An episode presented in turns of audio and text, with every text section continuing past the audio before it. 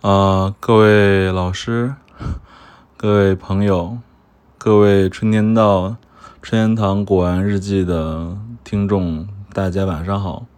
今天是十一月十九号的凌晨一点四十一分，我刚刚参加完这个，嗯，一个地下摇滚的这个 live house 的这个酒吧。然后刚刚到家，然后这周因为很多工资上的杂事儿吧，所以有点耽误了啊。然后，所以赶紧在家补录一期节目。今天想聊的话题其实是一个，嗯，古董界古玩行收藏者中的一个。比较悬的话题啊，悬的话题叫做：当我们讨论眼力的时候，究竟在讨论什么？这这一期比较玄妙的话题，我会分为两期，上下两期来录啊。然后上集讲的就是眼力的上集啊。主要来讲就是什么叫做眼力的起步，然后第二步第二第二集讲的是眼力的进化啊，好吧，嗯，那我们来先讲第一期啊，什么是眼力的起步啊？我们如果在古玩行在生活中啊，经常会有这样的对话，比如说你眼力真好。谁谁谁的眼力比谁谁谁好？你的眼力不得了，你没有眼力啊！就是当我们在说眼力这个时候，其实呃，类似于某一种能力值，啊，就像我们玩某种游戏一样啊，说你的这个攻击是十，我的攻击是十二，所有的攻击力比你多二啊。眼力其实就是虚构出来这么一种东西啊，来证明某种在这个鉴赏能力上的一种数值的体系。然后，如果我自己把眼力这个分值设定为一百分的话啊，我们今天这节课先讲眼力的起步，就是一到六十分的增长的过程。六十分之后的这个事儿，在第二期眼力的进化里面来讲，嗯，我先讲，先给大家讲一个很简单的一个概念吧。眼力对应的这个宾语是什么？是什么的眼力啊？大家可能觉得我这句话说的有点病句啊。我举个例子吧，眼力的对象是谁？是古代或者现代的？有价值的艺术品是吧？嗯，所以我们先明确了第一个概念：眼力的对象是古董，是古董。那么我再往下问，什么是古董？可能很多人会说，古董不就是老东西吗？嗯，那我们再往下问，什么是董？什么是董？啊，呃，我们经常听过那么几一个名词：第一，董事长。孝董，董的意思就是气韵深厚、深藏不露的人或者东西，所以古董的概念就是古代深藏不露的东西啊。先把这个概念理解，所以我们再往上反推，眼力就是来发现古代深藏不露的力。明确了这个定义，眼力就是能够发现古代深藏不露艺术品的这个力的值。我前面讲的，先讲的是眼力和古董这两个概念。其实我是往下面继续给大家讲，就是我认为古董眼力的值在一到六十分是这么分布的：一到三十分是能够分新老。当你能完成对一个东西老的新的，我虽然不说准确但代，知道老或者新，新就指的是近二十年嘛，老就是二十年之上的东西。如果你能明确知道新和老，你先有十分了。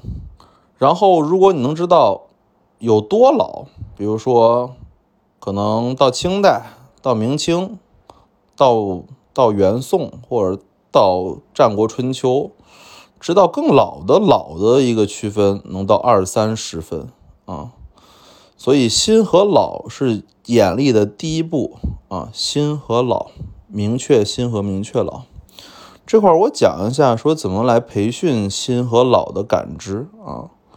这里我一直说一个成语，叫做“为眼熟耳”。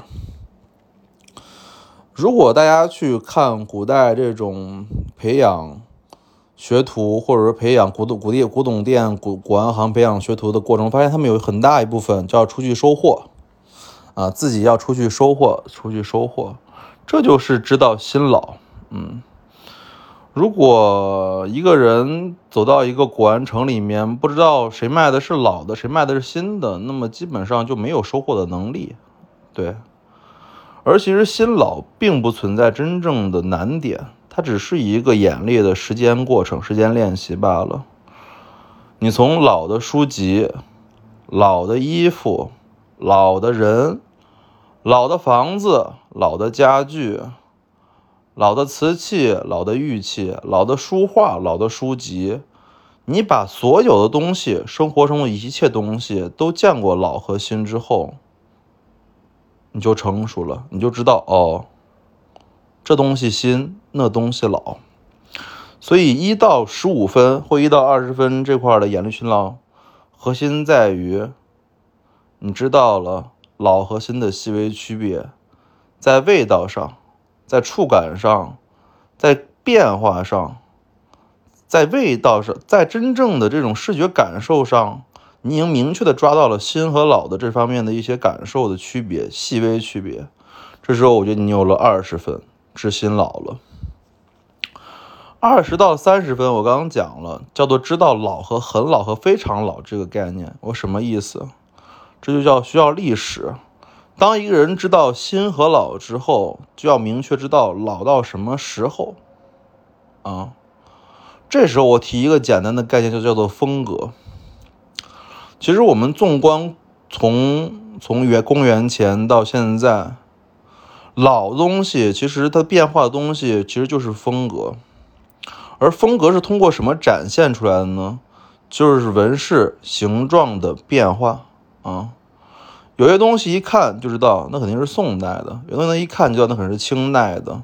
因为你对它的风格很了解，所以你当一旦知道它老之后，你能够第一的视野看看它的这些形状或者纹饰元素，知道它是多老，能喊出来说战国的、宋代的、清代的，走能做到这一点儿，嗯，能到二十五六分。当然，更细的那三分是在于说，你能知道清代里面晚清的啊，清早期的，过渡期的，这就是把你的断代能力进一步局限。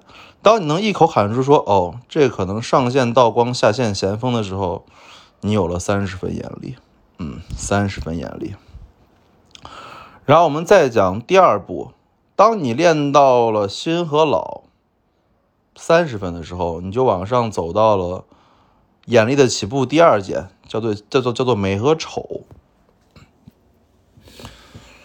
嗯，我不觉得任何人需要学习怎么知道美和丑啊，因为美和丑其实在我看来很简单啊。我也举个例子，我们每天在上班看到的小猫、小狗、花草、美女。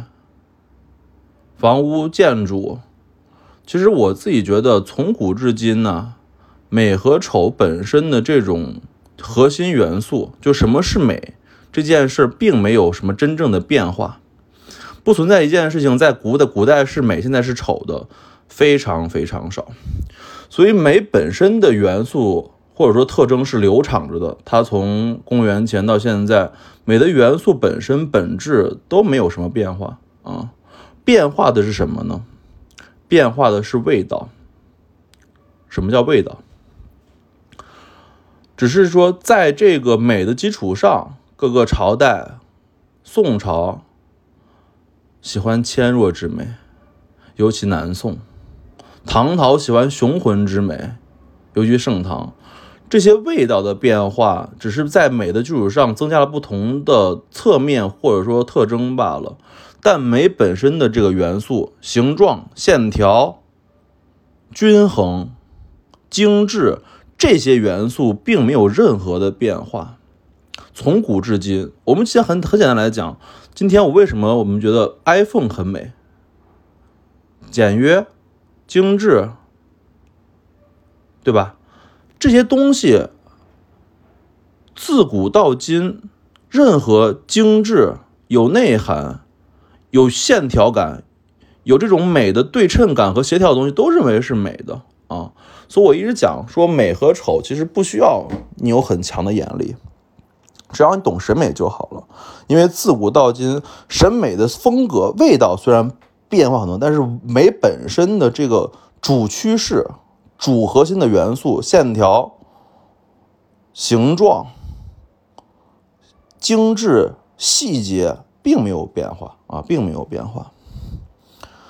嗯，那我们再往下讲去吧。嗯，我们再往下讲，就说如果知道美，那么美、很美、非常美，怎么来区分啊？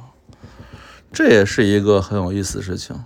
啊，很多人能看出来说这东西看起来就高级，看起来就美，但是什么是极致的美？美到多少是皇家的美？什么美是大户人家的美？什么美是是文人的美？这对于你后面去鉴定古董，其实是有很强的一个指导意义。这块我简单讲一下吧，就是如果我们把一到三十分的。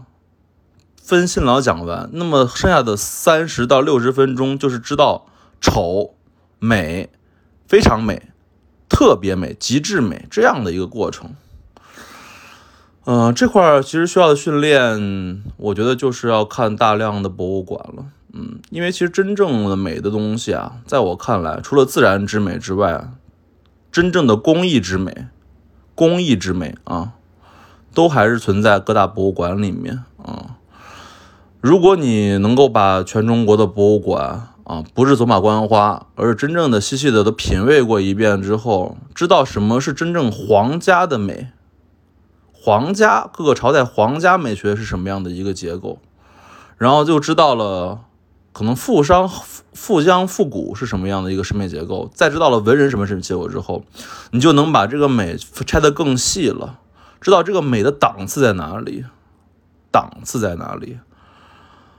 这时候你的眼力可能就到达五六十分，五六十分，而六十分本身这个美是需要再往上走，叫做内涵之美了。这块就到了六十分之后的眼力训练，这里我们就在下期来讲，好吧？今天讲的是我玄学课程的这个第一期吧，我想瞎说一下。我们谈论的眼力究竟在谈论什么？勿见开门不解释，春天堂藏词。